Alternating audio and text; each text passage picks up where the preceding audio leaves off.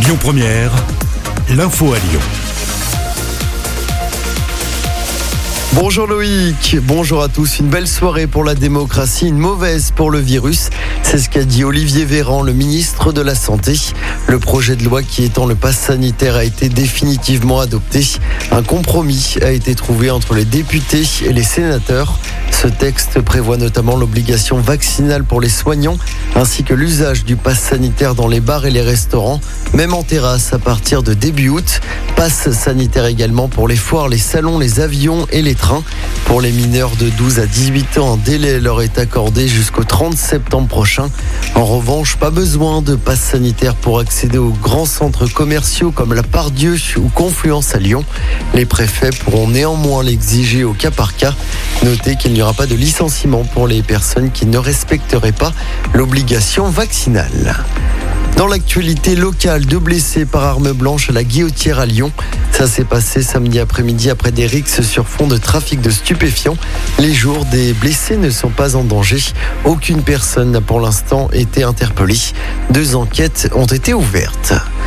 Une soirée qui dégénère à mes yeux près de Lyon. Ça s'est passé samedi soir. Un homme de 23 ans a été blessé par balle après une fusillade. La victime a été prise pour cible par des individus encagoulés qui ont tiré depuis une voiture avant de prendre la fuite. Le pronostic vital de la victime n'est pas engagé. Une enquête est en cours. Et puis une fête sauvage stoppée à Villeurbanne. Les forces de l'ordre sont intervenues hier vers 8h du matin. Ça s'est passé au parc de la Fessine. Selon le progrès, des dizaines de participants s'étaient réunis pour danser jusqu'au bout de la nuit. L'intervention des policiers s'est déroulée sans incident. Après les crues, le Vaporetto reprend du service aujourd'hui à Lyon. Il était à quai depuis le 14 juillet dernier. Pour rappel, cette année, les premiers départs de Confluence ont lieu à 13h30 et se devaient à 14h10. Le trajet coûte 5 euros pour les adultes.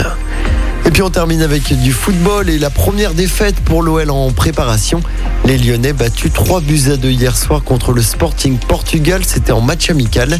Oussama Aouar et Islam Slimani ont marqué pour l'OL. Prochain match, ce sera toujours en amical. Ce sera samedi contre le FC Porto. Écoutez votre radio Lyon Première en direct sur l'application Lyon Première, lyonpremière.fr et bien sûr à Lyon sur 90.2 FM et en DAB+. Lyon